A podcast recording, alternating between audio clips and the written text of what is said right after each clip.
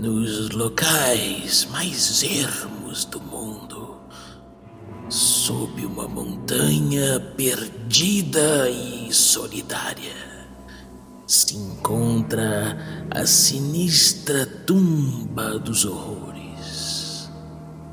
Essa cripta labiríntica é repleta de armadilhas terríveis, monstros dos mais estranhos e ferozes, e tesouros mágicos e ricos em algum lugar junto aos restos do Demelite. Olha, será que quer café? Café com Café com Dungeon!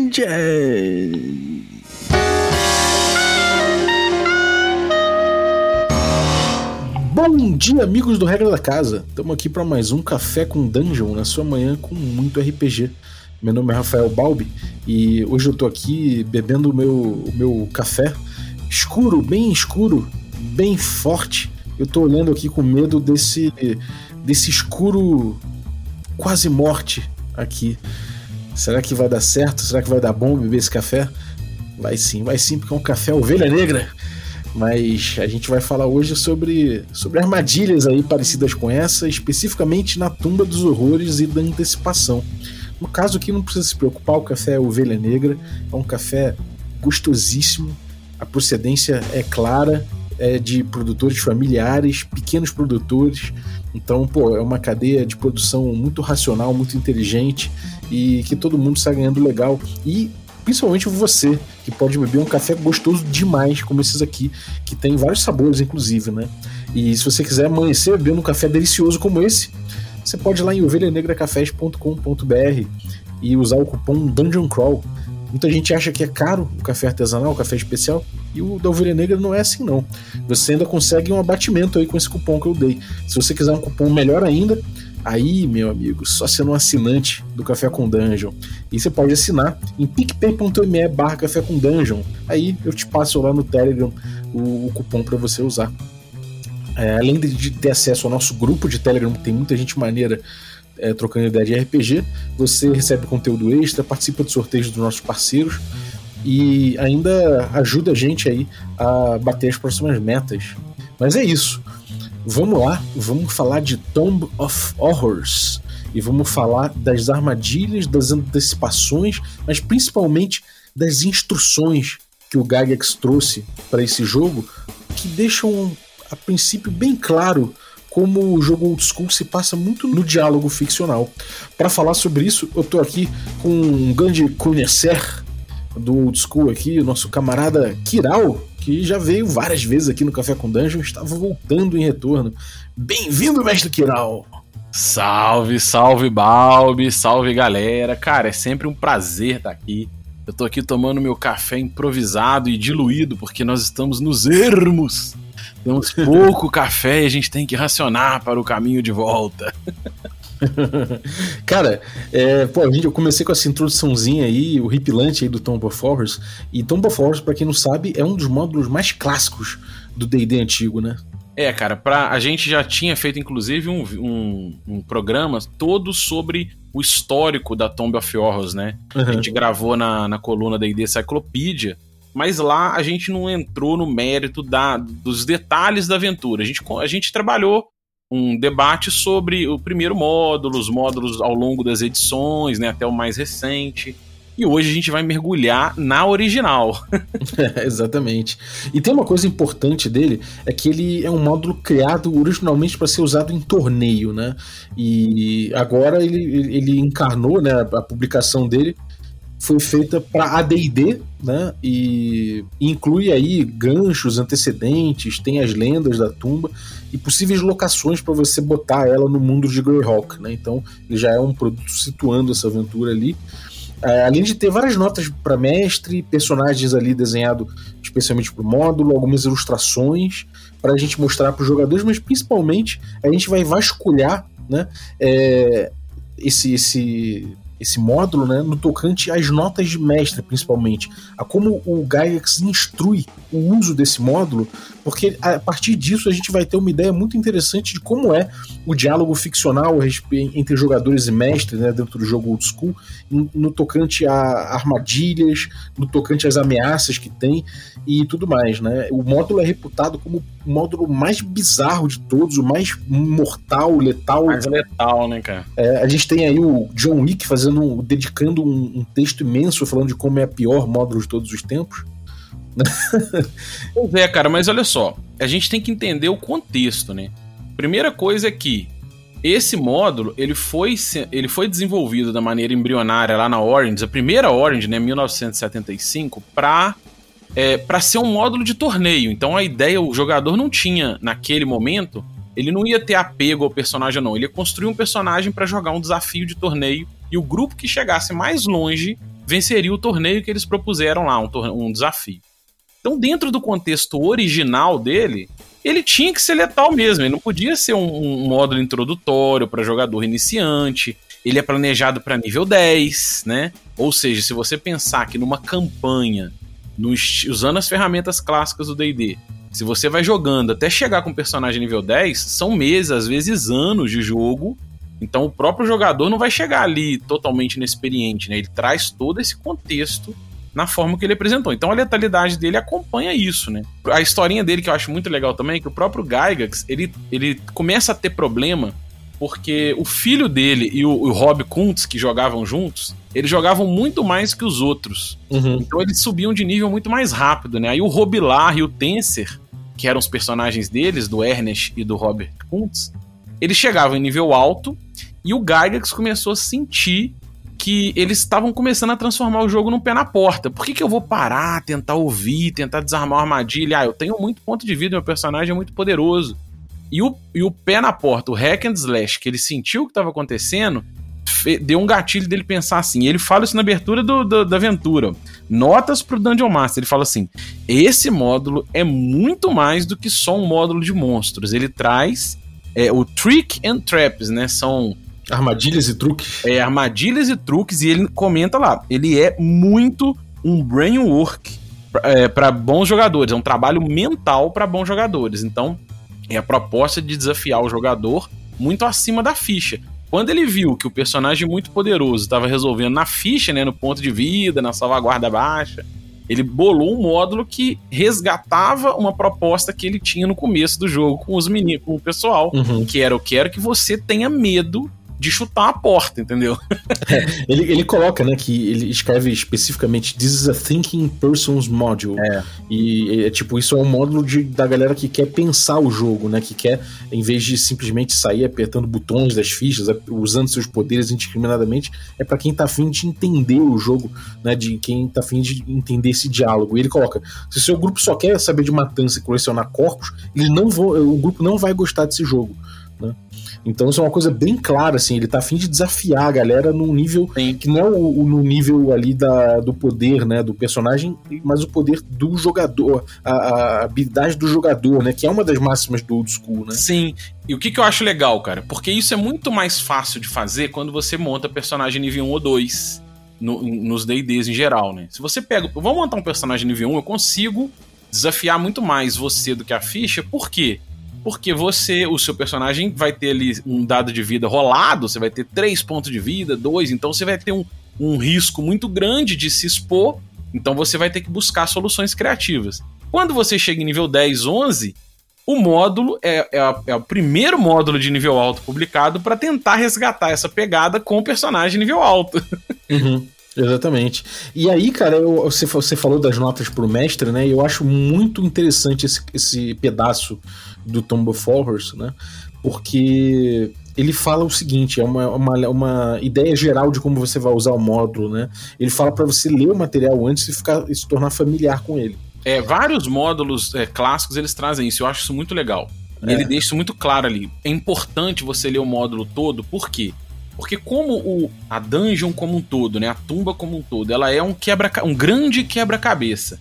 Porque ela é um labirinto, é um mini labirinto, ela não chega a ser uma mega dungeon, mas ela tem uma pegada de labirinto. É labiríntica, né? Labiríntica, é. Ela tem, ela tem entrada falsa, ela tem várias nuances ali que é mais, funciona melhor quando você está familiarizado com o módulo para você ir trabalhando essa dialética de forma consistente com, o, com quem estiver jogando. Uhum. Porque se você também estiver inseguro, e é normal, né? Você está começando a jogar, não pega esse aqui, porque às vezes você vai cometer deslizes que vai deixar a pessoa frustrada, porque vai cair uma pedra, ela vai andar por um corredor, vai puxar uma porta e vai desmoronar um monte de pedra, ela vai ser soterrada do nada. Sim. Então entender a proposta do módulo é fundamental, né? Crucial para ele funcionar bem.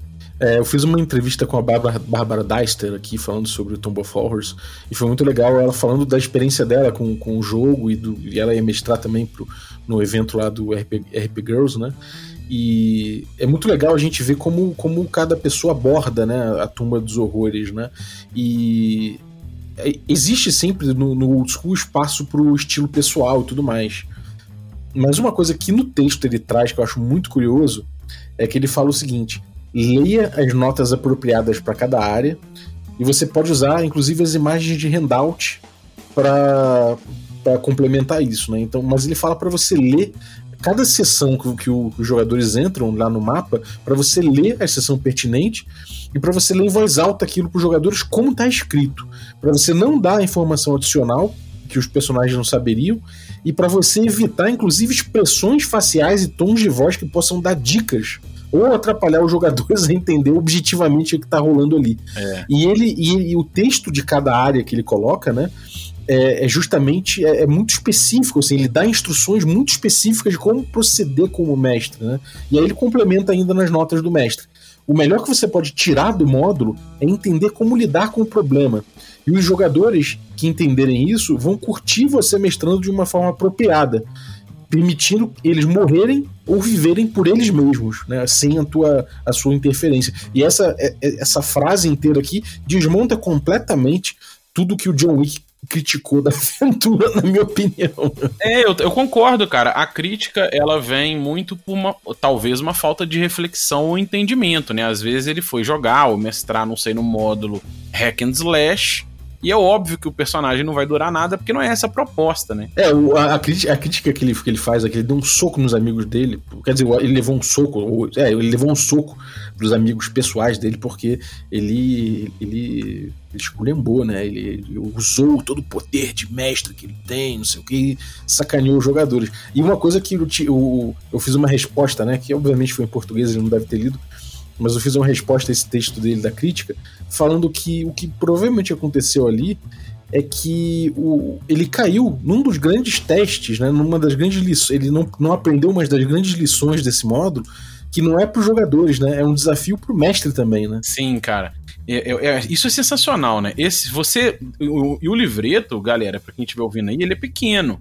Você pega ele e lê rápido, mas não é aquela leitura, lê uma vez só talvez você não capture algumas reflexões, né? Sim. Então é, é ler e reler. Por exemplo, me, quase metade do livro ele é handout. Isso foi revolucionário para a época, porque ele foi uma maneira imparcial que o Gygax encontrou de você apresentar uma imagem em que a sua narrativa não informe mais ou menos do que o desafio está proposto.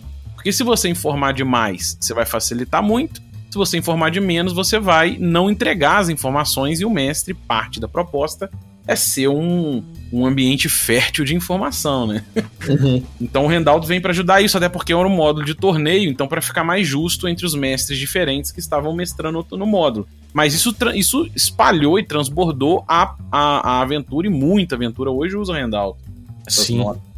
É, eu acho muito interessante, né? E aí, cara, eu, eu, a gente começa a analisar né, que o texto que ele coloca para cada desafio, de cada sala, de cada ambiente que ele tem ali no, no, no mapa ali, né, ele pauta o diálogo que o, que o mestre vai estabelecer com os jogadores, as pistas que ele vai dar, né, e ali você vê antecipações, você vê que no próprio, no próprio jeito dele descrever às vezes tem pequenas palavras ou pequenas dicas de que de onde pode ter uma armadilha ou é, certas, é, certas, certas, certos elementos que podem atrair a atenção do jogador para uma coisa, para outra, e que o, se o jogador aprender a dialogar né, dentro dessa, dessa curiosidade de, de entender aquele mundo, entender aquele ambiente, ele acaba percebendo que pode ter uma armadilha, que pode ter um perigo ali e tenta lidar com isso né? E muitas vezes eu acho que isso pode ter vindo dele sentir que mecanizar tudo, trazer tudo, todo o jogo, né, o aspecto de, de jogo ali, para as mecânicas e para os saves e para os testes, não sei o que, pode tirar um pouco desse diálogo, né? Pode abreviar um pouco esse, esse diálogo, né? Você sentiu essa parada? Sim, cara. Além de abreviar o diálogo, não resolve o problema original dele, que era querer desafiar a galera ao invés de desafiar a ficha. Aí o cara, ao invés de resolver no ponto de vida, na salvaguarda, ele vai resolver na perícia, né? na, no teste, eu digo, no teste de atributo. É. Então, mas, cara, vamos começar então os exemplos de um por um, assim, é logo no começo já tem isso, cara. Sim. Vamos começar, sim. ó. Olha que legal. Então, é, tem alguns só um aviso, só um aviso pra galera, exatamente. Eu ia falar exatamente isso, galera. É. A partir de agora, a gente vai dar spoiler sem dó nem piedade. É, é claro que a gente não vai entrar no, no, no, particular da parada, a gente vai falar mais exatamente da, do diálogo e, da, e, e da, da, antecipação, das dicas, mas, obviamente, se você for jogar esse módulo e não for o mestre, é, não quer estragar a sua, sua experiência, de certa forma, se você liga para spoilers, pode parar de ouvir. Pois é. Cara, é isso aí. Agora a gente, a gente já fez um, um, uma apresentação dela num outro podcast que a gente não deu spoiler. Agora, o ponto agora é começar com spoiler. Exatamente. Cara, aventura de Então agora spoiler alert, né? Alerta de spoiler a gente começa. O mais legal, que é o mais legal não. Um dos pontos legais que eu acho é que ele já começa com a possibilidade de você alocar a aventura onde você quiser no seu cenário.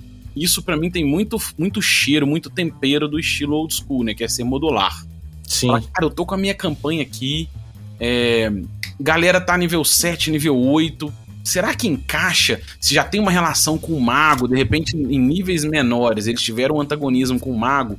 De repente, esse mago foi buscar os tesouros de um arquilite ou de algo do tipo, e você consegue encaixar esse módulo em qualquer região. Ele dá exemplos de Greyhawk, mas você pode expandir isso, essa ideia, né? Encaixar onde você quiser, inclusive, como uma das possibilidades, sem fazer um, o, o andar em trilhos, né? Uhum. Como uma das possibilidades de um tesouro que pode ser é, um, dos, um dos, dos, rumores que tem na região de um tesouro do antigo Arquilite. E aí, como ele, ele tá escondido, essa tumba, ela tá soterrada, ele já traz alguns parâmetros ali que podem ser. podem sair muito mais dessa frasezinha, que é como ela tá escondida, o tempo que você demora para para cavucar ali, né, para abrir a, a, entrada. Se você vai deixar uma passagem curta que dá para sair engatinhando ou uma passagem larga para você passar correndo, isso vai te tomar tempo. Uhum. Saindo da aventura, o que que isso tem a ver, cara? Se a galera for fugir na volta, se a galera deixar muito exposto, e de repente no ambiente onde você alocar isso, pode ter chance de outros aventureiros, outros exploradores encontrarem ou não o lugar, né? Então já traz outro, outra pegada, que é o tempo que você vai investir para cavar a entrada dela e chegar na, na, nas portas de entrada dela. Isso é só uma viagem aqui à parte. Uhum.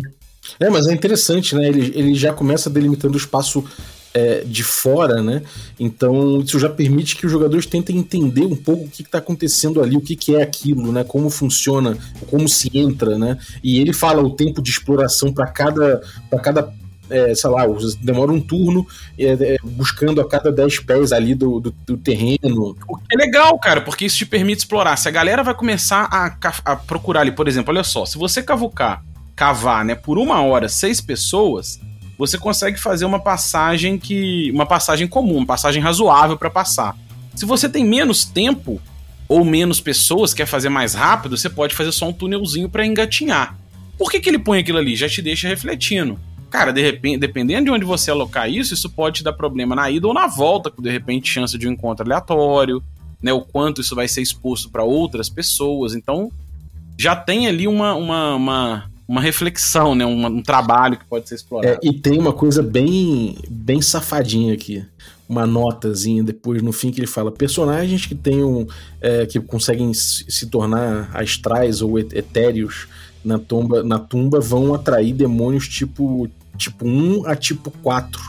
Com uma chance em seis. É, e é aquilo, né, pô? É natural, pô. Você tá numa tumba de um Demilite e realmente ele lida com esse tipo de coisa. Então, é. se você vai para ali pro. pro é, como, é como o Frodo, né? O Frodo põe o anel, se vê ali naquele mundo ali do, do, do das Gurnagu, tem ele aí dentro. Então é isso, amigo. Você tá Legal. abrindo uma janela pro, pro outro mundo ali. E mostra também um trabalho de você pensar nas ferramentas que o nível alto te traz.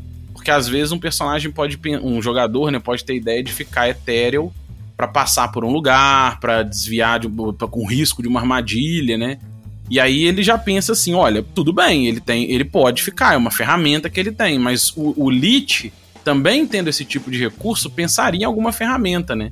Então é, é legal pensar sobre isso, né? De você não, não inventar na hora mas pensar numa, numa, num risco que tem, dependendo da abordagem de quem estiver jogando ali. Exatamente. Aí, cara, aí a gente começa com as entradas, né? O galera... Primeira delas, é, entrada 1. Um. Entrada 1. Um. quem estiver acompanhando a gente aí, se puder abrir o mapinha, se bater Tomb of Horrors né, no Google, aí vai aparecer um mapinha quem quiser acompanhar. A primeira entrada é uma entrada falsa. Uhum. Né? Você viu no mapinha aí. E, cara, olha que legal a antecipação que ele faz, né? A ferramenta que ele nos dá para fazer uma antecipação. Ele fala muito claro que ele fala que a entrada é 20 por 20, né, um corredor velho, um corredor antigo, abandonado, que tem muita teia de aranha no teto e que uma observação casual não vai perceber que as pedras do teto estão todas trincadas, todas danificadas, porque elas estão encobertas pela, pela quantidade emaranhado de teias de aranha que tem ali. Então, se quem estiver jogando não usar qualquer ferramenta para enxergar melhor e investigar melhor o teto, passa a ser um risco você não não, não prestar atenção nisso, né? Uhum. Por quê? Porque se você ah, tem uma porta falsa no final do corredor e se você puxar essa porta falsa, vai ter um desmoronamento do teto. Sim. Olha que maneiro, cara. Eu acho isso super legal, assim. É, ele colapsa e toma 5 de 10 de dano sem save. Não tem save, isso é uma coisa interessante. Ele não coloca aqui, ah, faça um save. Não é, cara. Você, você foi lá, você foi caindo dentro da armadilha, você passou pela passagem inteira, chegou lá na porta, abriu a armadilha caiu 5 de 10. Se você sobreviver, beleza, mas se não, cara, é, não tem save intro. Ele fala é. especificamente que não Sim. tem. E por que, que eu entendo que também ele não coloca T? Porque o túnel não é tão largo assim. Como o teto tá todo montado para desabar, não tem algum lugar que você possa conseguir se esconder ganhar uma cobertura, né? É óbvio que a, agora, dentro do que a gente vem explorando, a ficção pode nos informar algo diferente. Se tiver alguma forma do cara se encobrir ali, ganhar uma cobertura, né, diferente do padrão, aí tudo bem, você pode pensar em algo aplicável, mas de uma forma geral, ele chegou, a pessoa chegou lá puxou a porta, caiu tudo na cabeça, não tem que ver. É, e, é, e é legal isso, porque o que acontece, né? Deixa, vamos explicar agora essa, esse, esse esse gancho, né? Essa, essa antecipação que ele faz. Ele coloca teia e não tem aranhas, não tem nada ali. Isso pode ser o, que o grupo automaticamente pensa: aranha é teias aranha. Então procurem aranha. Não, bom, não tem aranha, vamos, beleza, vamos continuar. E o que acontece é que isso é uma antecipação, ele tá, ele tá, quer dizer, é uma, ele tá, como é que é? Ele tá mandando, ele tá telegrafando ali, né, aquele perigo, de alguma forma, porque ele está escondendo o perigo. É assim que você vê que, bom, tem alguma coisa encobrindo o teto, né? Vocês não veem o teto. Ele, ele a, a, pessoa pode ficar curiosa, investigar aquela teia e falar, bom, vou queimar para ver o que, que, tem no teto. É, cara. E, aí ele percebe. Mas ao mesmo tempo pode levar ele a falar, pô, é uma aranha, será que tem uma aranha? Eu vou procurar por uma aranha. E aí ele cai na armadilha. É, e às vezes, assim, a gente, agora que eu tô, tô é, divagando, né? Mas às vezes o próprio feiticeiro ele tem algum nível de conhecimento muito alto na magia T e conseguiu fazer ela permanente. Assim, você pode explorar como você quiser a forma que essa armadilha foi construída. A, a, na prática é, a teia de aranha não é resistente o suficiente para segurar as pedras que estão é, que vão desmoronar do teto nessa, nessa armadilha. Mas elas são suficientes para esconder o teto trincado. Mas ele fala que é uma observação casual. Uhum. Aí, inclusive, dá um exemplo, né? Como eles são nível muito alto, se alguém usar uma luz do dia, né? Um daylight, se alguém usar qualquer ferramenta que consegue analisar detalhes, investir muito tempo, aí você começa a trabalhar essa dialética e vai construindo na ficção o que que tá, que que a pessoa vai começar a observar ali das rachaduras no teto. É. Mas se a galera, igual você falou, né? largar pra lá, ah, teia de aranha deve ter aranha, procura aranha, eu tenho infravisão, não vi nenhuma aranha, avança, deve estar atrás da porta, ele vai cair na armadilha. Exatamente. Exatamente. Aí, isso já, eu acho que já é uma, um belo cartão de visita, né, cara? É, já é. mostra qual é o funcionamento geral da coisa, né? Sim, porque pode ser que perca um personagem ou não, mas é uma entrada falsa, são três entradas, duas delas são falsas, e essa já dá um cartão de visita com uma bela ferramenta de você trabalhar desafio ao jogador. Não tem salvaguarda, né? Cai, se você cair na armadilha, vai cair desmoronar tudo no seu teto mas é um trabalho que você faz de dialética, do cara, da pessoa pensar ali, explorar o desafio, explorar o ambiente e conseguir extrair informações ali, né? É, ele não fala de ele não fala de teste, fazer teste de percepção, não fala de fazer teste nenhum de nada. Ele nada fala que é isso aí. Aí vamos para dois, que também é uma entrada falsa, né? É, a 2 também é uma entrada falsa, né? A segunda entrada falsa e ela é 10 pés de altura e ela é mais longa, ela é mais. Pô, a galera pode abrir uma pinha aí, tá vendo? Ela é para mim aqui, ela é duas vezes mais funda, né, mais profunda do que a entrada 1. O teto dela não é os mesmos 20 pés, são 10 pés e com profundidade maior. Mais uma vez, o, o Daylight resolve, né? O, ele avisa que ó, o Daylight pode permitir que eles olhem as portas no final do corredor. Uhum. E, e, e, quando eles entram, é essa que ele começa a contar até 10, é, não, essa é muito doida. É, essa aí. Cara, olha como é que ele é cuidadoso para que, pensando até em torneio, em outros mestres, né? Para que você não faça um julgamento diferente do outro. Porque na hora que você entra ali, se você não tiver feito o mesmo tipo de, de, de investigação como na anterior, né? E você chegar no final do corredor, ele, ele pede para você começar a contar até 10, com intervalos de um segundo e meio. Ele fica bem claro. Você começa 10, 9, 8. e você vai contando. E aí, se a galera sair correndo, né? Porque na hora que você puxa a porta falsa, também vai ter um desmoronamento. Só que se a galera sair correndo, dá tempo. Se você chegar no zero e não der tempo, não der, a galera, o, o, o lugar é, é, fechado, né? Desce uma, um, um coisa do teto e prende a galera ali. Uhum. Aí ele deixa. O que, que ele, como é que você escaparia disso se você cair ali? É, se, se você ficar preso ali, ele dá algumas, algumas possibilidades, né? Que é o desintegrar, o phase door, o phase stone door, flash. E o transmutar pedras, né? Desejo. Cara, desejo que 17 nível, né? O personagem tem que ser. Já não é. Já, já é muito fora da caixinha. É. Ele calcula bem as distâncias ali, ele fala pra você calcular bem as distâncias para você ver o tempo que eles vão demorar para conseguir se mover de volta, né? Pra, pra tentar escapar ali. Mas de forma geral, o que você tem é que ele, ele tem ali um. Um, um cálculo ali, né, de, de ver o quanto que o bloco de pedra se move, né, ele tem um movimento leve, um movimento é, devagar, mas a cada, a cada número que você conta, ele vai se movendo dentro disso. E aí é para você para você confrontar isso com o movimento dos jogadores, dos personagens e a, loca, a localização deles no corredor, né? É, então, isso é legal também, porque, primeiro, o julgamento fica, fica mais legal, né? Eu, eu, o que eu tô pensando aqui, nos anos 70, você nunca imaginar que o cara podia pegar um celular e cronometrar 10 segundos. então, né, como é que você vai fazer? Põe uma puleta na mão. Então, ele dá uma ideia rápida para você, no improviso, né? Inclusive, ele dá uma ideia de como você poderia improvisar. Porque se você tivesse uma ampulheta de 10 segundos, alguma coisa assim, você resolve contando. E lembrando que 10 segundos no old school ele é uma rodada, né? Uhum. Então, o que ele quis dizer ali, esses 10 segundos, é: na hora que a, a, o teto começar a descer na, numa velocidade, o grupo tem uma rodada, né, 10 segundos, para tomar uma decisão.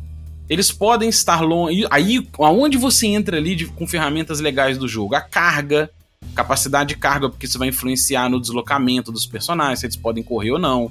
Se alguém tem algum recurso mágico para para popar, né, sei lá, um, uma porta dimensional, alguma coisa para correr, se eles estão na distância adequada ou não. Então aí você vai trazer um monte de ferramenta do jogo para pensar nessa dinâmica se nessa conta de 10 a 0 dá tempo deles passarem ou não, deles fugirem ou não, ou caírem nessa armadilha, né? É, isso é bacana também, eu acho super legal. É, eu, o que eu acho doido disso, né, é que, é que ele, sim, ele, ele faz uma simulação ali do tempo real, né? Então, quando ele fala que é pra você contar ali um a cada meio segundo, é, a cada um segundo e meio, né? Ele tá dando ali um parâmetro para você para você apressar os jogadores e eles sentirem que eles estão agindo sob pressão ali e que o, o quão mais rápido eles conseguirem é, tomar decis, uma decisão vai influenciar naquilo, né? Então, isso é uma coisa muito interessante, até para se falar antes do jogo, falar, galera, aqui é um módulo importante, é um, é módulo, é um módulo difícil, é importante que vocês atentem, inclusive, para a velocidade de reação de vocês em certos, em certos momentos, né?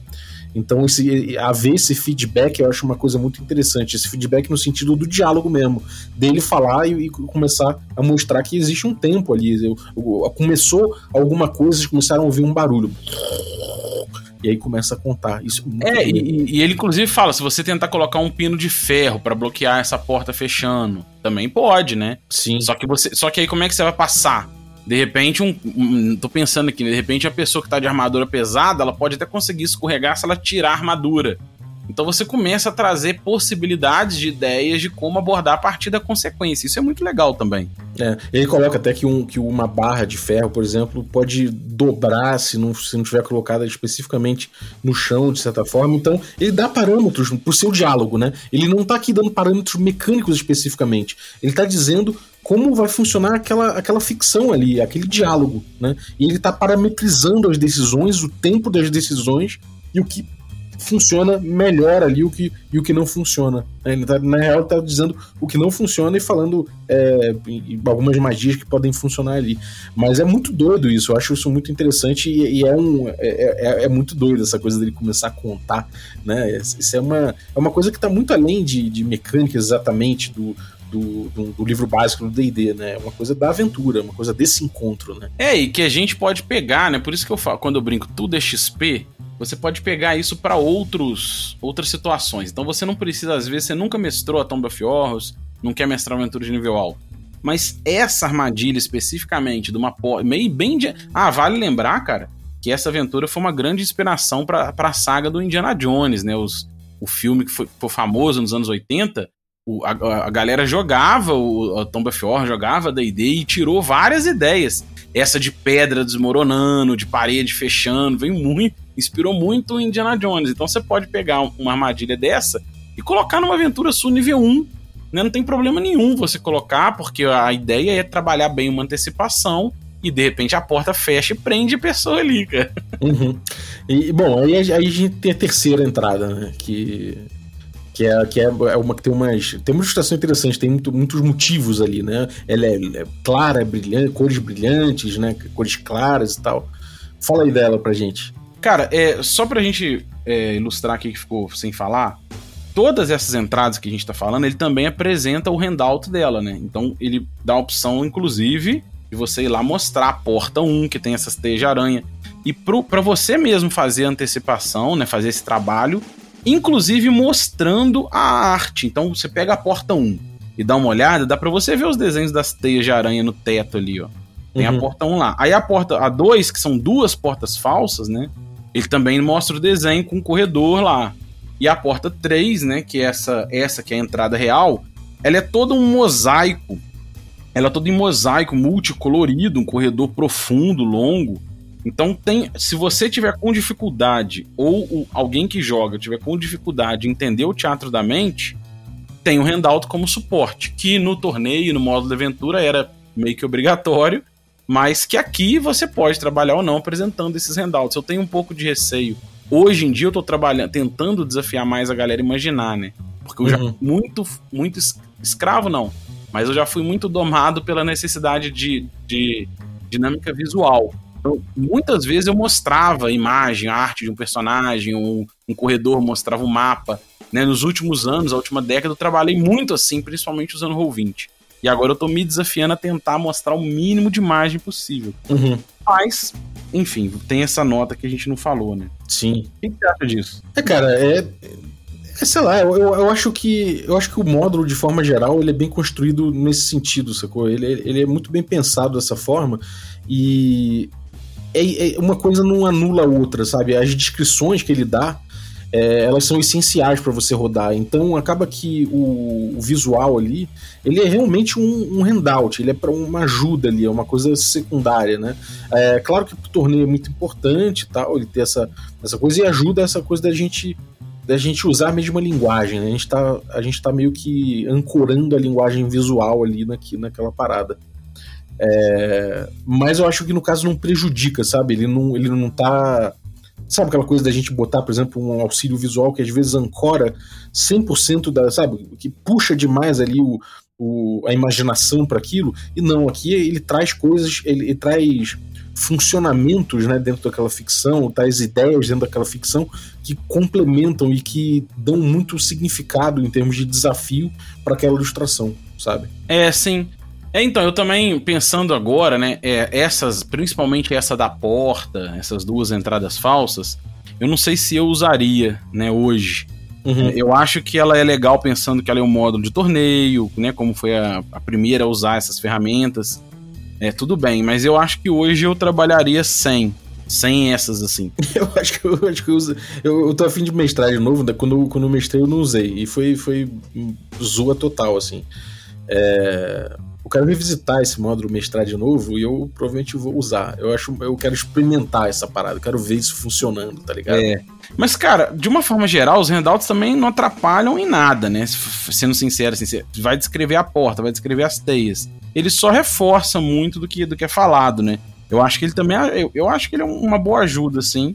Embora talvez hoje, eu não sei se alguns talvez, né, a, a cara do diabo verde, do demônio verde, né, o Green Devil, aí com certeza eu eu mostraria, né, pelo pelo charme que ela traz e tudo. Sim. Mas talvez a das portas e tal, não sei. Mas vamos lá, aí entrou na tumba. Aí a gente tem a entrada pra tumba é ponto 3 ali, né? Ponto 3. Aí, que, ou seja, para quem estiver olhando o mapa, ela é a do meio, né? São três opções de entrada, ela é a do meio. E ela já é muito doida, porque ela tem, ela tem um corredor todo em mosaico, cheio de artes. Ele fala que tem. É, nos desenhos ali tem, um, tem elfos, tem anões, tem humanos, tem toda uma arte em mosaico, os pig faces, men, né? Uhum. Que são meio que os orcs do DD clássico. E ela é cheia de armadilha, de pits, né? Aí aqui, cara, ele traz um quase que um teste de atributo como opção, né? Uhum. Se você andar, porque esses pits, essas, esses, como é que chama pits? É o que um são fossos, né? É, isso. Esses fossos que estão aqui, eles são em zigue-zague.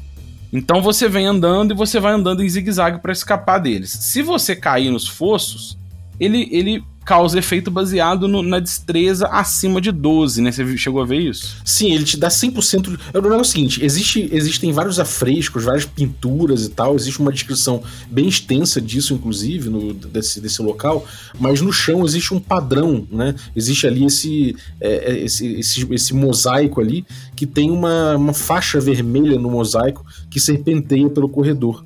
É, se você seguir esse, esse negócio, você não cai nos fossos. Você pisar fora, você vai ver que tem um contrapeso e o negócio gira. Então você, você tem ali um, um chão que vai levar para esses pits, né? Para esses fossos. E aí a chance de cair é 100%. É, eu entendi que ela abre, né? É, exatamente. A chance de cair é 100%. Isso. Ou seja, primeiro caso, não tem. Aqui não vai ter um teste de reflexo, uma salvaguarda, qualquer coisa para você se segurar. Se você tá andando ali no corredor escuro é, né, mesmo com luz, não interessa. Você tá andando naquele corredor zigue-zagueando e pisou no falso, ele vai abrir e você cai.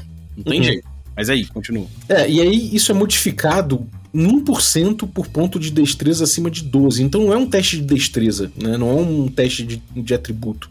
O que acontece aqui é que a gente tem um teste que é parte da chance de falhar. É, é 2%, é, né? 2%. É, isso é informado, né?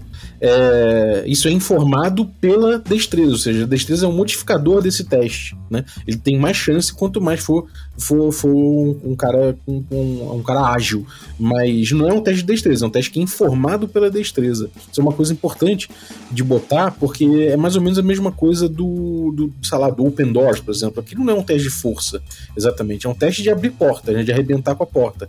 A força influi, mas é um teste abrir porta. E isso tira, e isso é, é, reforça um pouco aquela coisa que a gente pensou da, de, de, não ser uma, uma miopia do jogo, né? Ele não, ele não resume tudo a um teste de atributo. Ele poderia botar, por exemplo, um save. Ele poderia botar um teste de atributo. Mas não. Ele diz que você tem 100% de chance de, de falhar, mas tem essas, essas, esses modificadores, né? Então, é, 1% de chance para para pontos de destreza até 12, né? E depois 2% acima de 12. Então, se você tem destreza 13, você tem 14% de chance de não cair no, no, no local, né? E se você tem destreza bem baixa, vai ficando bem, bem limitado aí a tua possibilidade. A, a, chance é praticamente de você cair sempre, né? Se você tiver 18, você tem 24%. Ele coloca isso aqui para ser rápido, né? Você... É, é, é, um julgamento rápido, ou seja, um quarto de chances, né? 25, 24% é praticamente um, um D4. Uhum. É, e aí o que eu acho legal também é que assim, quando você. Como é que ele pensa? Como é que eu vou julgar se o cara vai cair? Vai cair nos espetos que. Né, qual que é o lance? Embaixo desse. O grande desafio não é necessariamente a queda, mas é porque lá embaixo tem espetos envenenados, né? Eles estão bebidos com veneno letal. Mais uma coisa muito forte no old school. Então, se você caiu lá e foi ferido pela, pela lança que está envenenada, você vai fazer um, um é, é, poison, ou, é o save or die, né? Faz um salva contra veneno ou morre. Uhum. mas não é assim, mas é pensar, mas alguém já pode ter caído, a pessoa pode não cair e pegar no espeto, então ele dá uma chance, né? Você vai, você tem uma chance, você vai jogar um D6 e se tirar de 4 a 6 para ver quantas lanças ou qual lança te acerta. E aí, ou seja, bateu lá, tem chance baseada na destreza, mas a ideia não é resolver pelo dado, é você não cair na, na armadilha. É, você vai ser ferido por 1 a 3 lanças dessa forma, né? Se tirar 4 a 6, nenhuma te acertou, você caiu, não tomou esse dano. Você só vai tomar o dano da queda. Se tirar de 4 a 6, você toma o dano da queda. Se tirar 1, 2 ou 3, foi uma, duas ou três lanças. E aí você toma um D6 de dano para cada. Só que um D6 de dano não é tão relevante para um cara nível 8, nível 10. O mais grave é o, a, o save contra. Você tem que fazer o a, salva contra veneno ou morra. É, exatamente. Aí tem o save. É, enfim, é, é, é, muito, é muito interessante como ele coloca como, como ele coloca essa coisa do. Você vê a, a antecipação, né? A antecipação ali, o, é, ele, está ele tá, de certa forma, ali indicando que existe um, um caminho a ser seguido, e de repente você é, entendendo o ambiente em torno, você olhando melhor, você vendo, e principalmente prestando atenção na descrição do mestre, você pode chegar à conclusão de que aquilo ali é uma coisa interessante de você analisar, aquele, aquele caminho, de repente ele é mais sólido ali do que o resto. Então você começa a. Você é chamado para dialogar com o mestre e fazer perguntas, né? Então, no old school, de forma geral, faça perguntas que o mestre vai te dar informações sobre isso, né? Cara, total. É exatamente isso. Você, a ideia é tem ali uma outra coisa que eu penso, né? Ao invés de você chegar e descrever toda a sala, você descreve uma primeira camada. Trabalhar isso é uma coisa que eu tenho tentado desenvolver também. Você descreve uma primeira camada. Olha, tem um corredor profundo, tem um mosaico na parede, é, é um cheio de poeira, tudo escuro. Aí você passa, e aí? Peraí, que mosaico é esse? Tem gente que pode falar, peraí, como que é esse mosaico? Então eu quero aproximar a tocha e estudar esse desenho. Aí você vai interagir nessa dialética aí, você se bate bola, né? E é muito legal que quem percebe esses padrões e tudo mais, o acelerar que, que é o Demilite, ele, ele, ele congratula, né? Ele fala. E, exatamente o que eu ia falar, cara. Uma coisa que eu acho muito legal nessa aventura é que o Acererac, ele é o cara que tá ensinando a gente a fazer isso bem feito. É, exatamente. é como se ele fosse o mestre dos magos, né? O Dungeon Master do desenho. Ele, na verdade, não é seu inimigo, ele tá ali te ensinando a, a fazer uma gestão de um jogo legal, assim, fazendo uma, um trabalho de dialética legal. Então, ele deixa mensagens nesses desenhos, mosaicos no chão, e ele ainda fala na mensagem, né? O, a Sererac congratula você pelo seu grande poder de observação. e aí ele deixa uma mensagenzinha, uma, que inclusive é, é clássica. Lê, lê aí, Bal, você lê mais rápido. É, ele continua, então faça qualquer coisa que você desejar, você será meu no final das contas. É, tipo, né? não importa, você é, vai perder. É, e, e, enfim, isso eu acho muito interessante, cara, porque o que ele está fazendo ali, né, de, certa forma, ele está usando uma metalinguagem ali, né? Ele está usando uma metalinguagem para para você entender o desafio, né, a brincadeira desse desafio. De, ele, ele fala especificamente dos seus poderes de observação, né? Ele está meio que falando, cara, é importante você observar o local, de você entender é. como funciona isso, e eu tô dialogando com você. Cara, eu acho que isso é quase que uma quebra da quarta parede, sabe? Sim. Eu, porque eu penso assim, olha o que, que ele fala, né? E, ao longo desses desenhos, desses mosaicos, esse é na sala B, para quem estiver olhando aí no mapa, né? Depois que você avançou o corredor, tem ali a sala B, né? A, a região B. Ali, nesses mosaicos, no meio. De, aí ele fala assim, ó. A pessoa que fizer no chão, que observar no chão, com cuidado, ele fala careful observed, né? Ou seja, se você tomar cuidado e, e tentar de, ler o mosaico no chão, aí você capta essa mensagem do acelerar. Que eu acho muito legal, que é quase que uma quebra da quarta parede, pensando aqui, né? Eu tô viajando aqui com, com você e com a galera. É, que é uma forma dele mostrar que tomar cuidado, prestar atenção, é, investir tempo nesse diálogo, você vai ser bem premiado pelas antecipações, pelo, pelas informações que eu vou te passar. Né? Você não acha que tem muito isso? Sim, sim. E, e continua, né? O, o, o a, a, brincadeira dele continua. Mas eu vou segurar essa brincadeira aqui, o Kiral, porque a gente atingiu 45 minutos de episódio. Top. E eu acho, que, eu acho que isso vai virar uma série. A gente vai debulhar a Tomb of Horrors. Podemos, a gente vai. Em cada episódio a gente destrincha um, um pedacinho, né? Da, e a gente vai navegando pela Tomb of Horrors como se a gente fosse. É, é, não afetado, a gente fosse imune, cara. A gente tá, a gente tá etéreo, mas sem, a gente é diabo também, é dev. não tem problema ver os dev ali. A gente tá navegando é. pela Tomb of Horrors sala a sala e trabalhando, né, destrinchando. Muito legal, cara. Curti a proposta. É, a gente começa já desse, dessa mensagem aqui do acelerar que vai fundo. Sim. Show é, maneiro, cara, maneiro. Vamos lá, eu acho que isso aqui é uma puta de uma lição, isso é um belo de um módulo. É, quem fala que quem fala que esse módulo é uma merda não tá perdendo não só, eu acho que um belo de um jogo, mas também tá perdendo aqui um um documento que fala muito sobre a história do RPG de como se jogava, sabe? E de coisas, fundamentos importantes do, do papel do mestre. Então, é, cara, eu, eu acho que é um aprendizado, assim, mesmo que você pensar, ah, mas é uma aventura para nível 10 a 14. Né, no old school é difícil chegar lá, mas o que eu penso é assim, né, você que está nos ouvindo, o que, que eu faço? Eu gosto de pegar alguns desses módulos clássicos, ler, destrinchar, e eu tô, a gente tá aprendendo junto, né? O Balbi fala, ah, vamos falar, vamos, aí você relê, aprende junto, e isso, você é muito mais do que pegar a Tomb of Horrors e mestrar ela. É um aprendizado que você vai extrapolar, ramificar para outros conceitos para sua aventura, para o seu momento de mestrar. Às vezes você pega uma armadilha dessa e põe na sua aventura. Cara, dá para brincar demais com esses conceitos. É, exatamente. Então é isso. Obrigado, Keral. Valeuzaço aí, cara, por mais um episódio aqui no Café. E conta pra galera o que você tem aprontado na internet. Cara, obrigado você, né? Sempre um prazer vir aqui tomar um café, é, eu sou apoiador também do Café com Dungeon desde que ele começou. Tô lá no grupo do Telegram. Verdade. Obrigado, cara. eu não sou, como eu sou meio noob, eu não sou tão vidrado no Telegram, às vezes eu esqueço de entrar lá. Mas eu sempre que dá, eu vou lá, abro e tem lá duas mil mensagens, eu acelero. Mas é muito bom, cara, é muito bom. É, to, né, toda essa temporada, essas temporadas do Café com Dungeon, XP diário, eu acho muito legal. E no meu caso, eu sou um, eu, eu me considero um grande entusiasta do hobby. E eu gosto muito de trocar ideia. Como eu gosto muito de trocar ideia, eu abri um canal que é o DM Kiral, tem o canal no YouTube e a, o Instagram, aonde eu compartilho muito do que eu vou descobrindo, repensando, refletindo do hobby.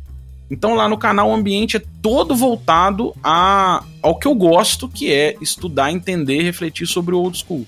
Então eu apresento resenha de livros, eu apresento os sistemas, né, que interagem com essa, com o que eu entendo que é a primeira geração da OSR, que são os sistemas mesmo da época e retroclones que trazem dessa época, inclusive o Caves and Hexes e outros, né, Old School Essentials, Labyrinth Lord. Então a ideia é apresentar sistemas, trocar ideia, estilo de jogo, aventuras clássicas. Tem o XP da vez que eu sempre convido alguém, o Balbo já foi uma vez lá, tem que mais. Bora. E é isso. Quem quiser trocar essa ideia, compartilhar esse XP, eu vou deixar a árvore de links, né? A Linktree aí pro Balbi, que inclusive na Linktree minha tem o link pro Café com Dungeon. é, é isso, cara. A ideia é essa: trocar ideia, trocar XP, trocar experiências, porque no final o grande objetivo é a gente refletir e melhorar no próprio hobby, né? E, e é isso. Maneiro, cara. Pô, obrigado. Valeuzaço aí, Kiral, mais uma. E valeu você que ficou ouvindo a gente. Muito obrigado aí. Ah, lembrar antes que eu tenho feito lives na Twitch, então se você aí é, porra, usa Twitch, vai lá, assina, assina o Regra da Casa, né? Dá um, assina, não, dá um follow lá no Regra da Casa. É, se você não é da Twitch, pode acionar lá, porque a gente vai, vai começar a fazer episódios. A gente já começou a fazer episódios live lá, né? A gente grava o episódio ao vivo, com câmera e tudo ali, pra, pra trocar uma ideia com a galera que tá, que tá presenciando ali. É, tem gameplay também, tem feito gameplay de Valheim, de XCOM Old School, aquele antigaço, terror pra caralho. e mais coisas. Então, se você quiser é, colar aí, inclusive Bergotten também, se você quiser colar, twitch.tv barra regra da casa.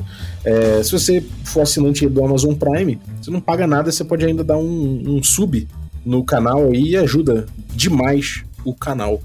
Então é isso e também tem YouTube, né? Depois a gente vai upando os vídeos pro YouTube. Mas é isso, obrigado você que ficou vindo a gente até agora, obrigado aos assinantes, inclusive Kiral, muito obrigado, Kiral. E os assinantes que tornam possível essa aventura. Então, vale usar aí os nossos assinantes Café Expresso. Dentre eles, vou agradecer demais aí o Felipe Faria, muito obrigado, Felipe, grande ilustrador. Agradecer também os nossos assinantes Café com Creme. E aí, dentre os nossos Café com Creme, vou agradecer aí o Matheus Heleno, nosso amigo Matheus Heleno aí também do, do School, um grande cara. Obrigado, Gente boa Mateus. demais. Gente boa demais. Valeu, Zaço, pelo teu apoio.